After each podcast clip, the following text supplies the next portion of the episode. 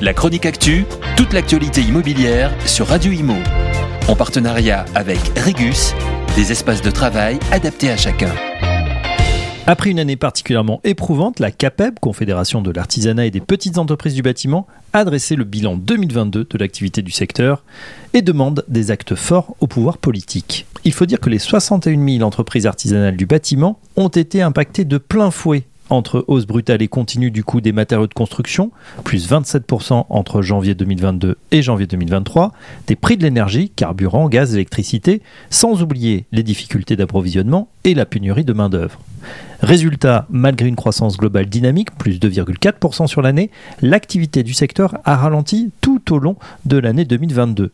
La croissance d'activité de l'artisanat du bâtiment est ainsi passée de 3,5% au premier trimestre à seulement un petit pourcent au dernier trimestre. Cette tendance est observable dans toutes les régions de France et pour tous les corps de métier. Traduction de ce marasme, les entreprises rapportant des besoins de trésorerie sont plus nombreuses, plus 22%, et les défaillances accélèrent sur un an au troisième trimestre 2022, plus 42%. Nous sommes à un tournant, déclare Jean-Christophe Repon, le président de la CAPEB. Nous demandons au gouvernement des actes.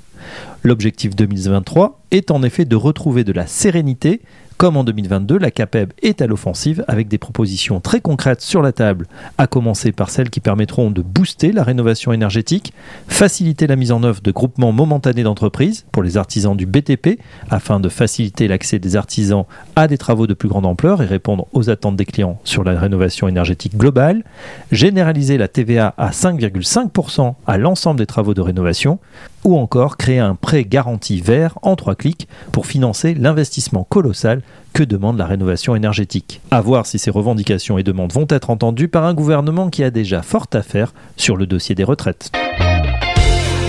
La chronique actu, toute l'actualité immobilière sur Radio Imo.